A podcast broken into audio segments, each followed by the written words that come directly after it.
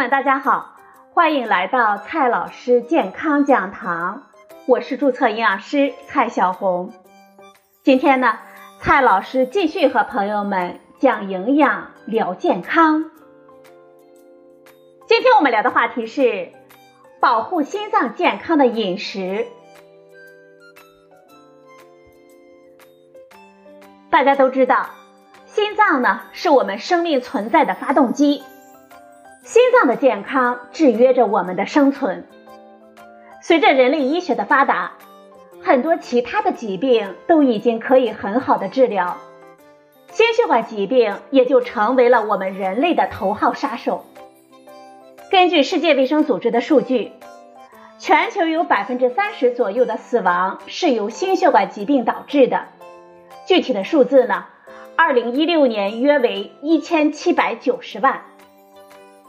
心血管疾病是一种慢性疾病，发生风险呢跟很多的因素有关，有一些因素呢是我们无法改变的，比如说遗传。我们应该关注的是那些我们可以掌控的风险因素，也就是生活方式的影响。高血压、高血脂和吸烟是伤害我们心血管健康的三大风险因素。今天呢？我们就来聊一聊有助于保护我们心血管健康的食物有哪一些。市场上呢有许多的保护心血管的食物，商家宣称经常吃就可以保护我们健康了。而在社交的媒体上，也充斥着各种应该吃什么什么和不应该吃什么什么的传说。这些天花乱坠的广告和养生秘诀。让我们大家呀眼花缭乱。然而，科学的事实永远不像营销广告那样赏心悦目。我们需要强调的是，饮食对于心血管健康的影响不取决于某种特定的食物。我们需要考虑的是整体的饮食结构。任何一种食物，包括那些通常所说的不健康食品。也都是整体饮食结构的组成部分。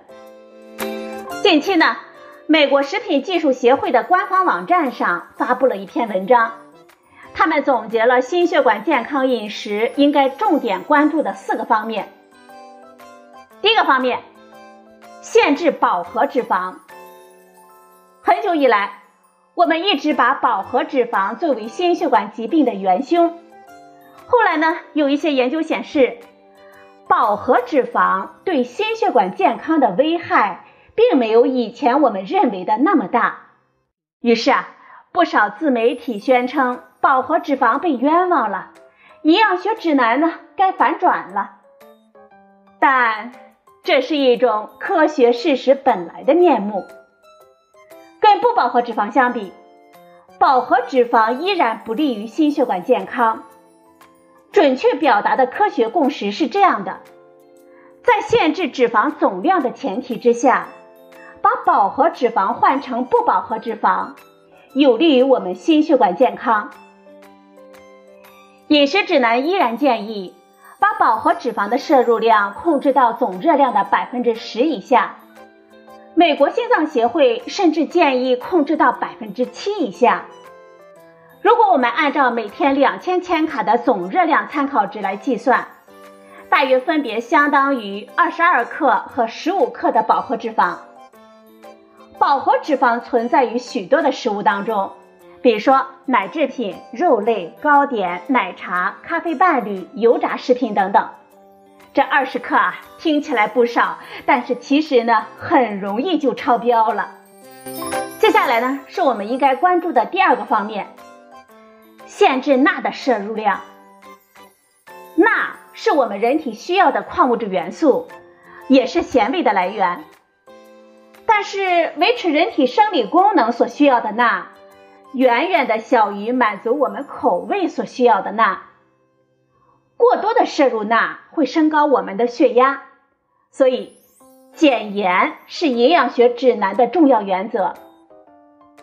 近些年来。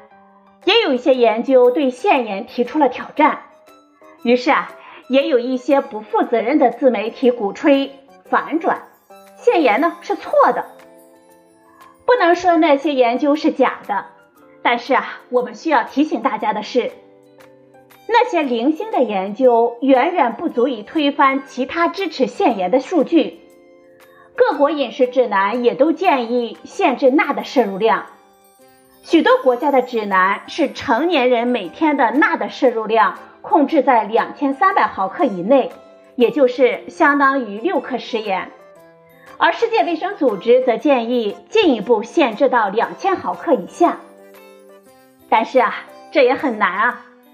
中国的统计数据是，平均的钠的摄入量在四千毫克以上。这个钠。不仅仅是我们烹饪当中食用盐中的钠，还包括食材中天然存在或者是我们处理加工当中加入的钠盐。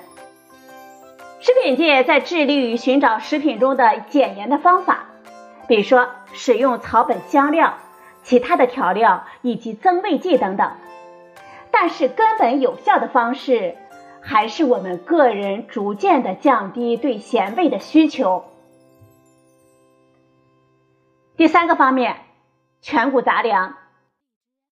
谷物的主要成分呢是碳水化合物，大部分是淀粉。为了口感，我们把谷物进行精细加工，得到了精米、白面这样的细粮。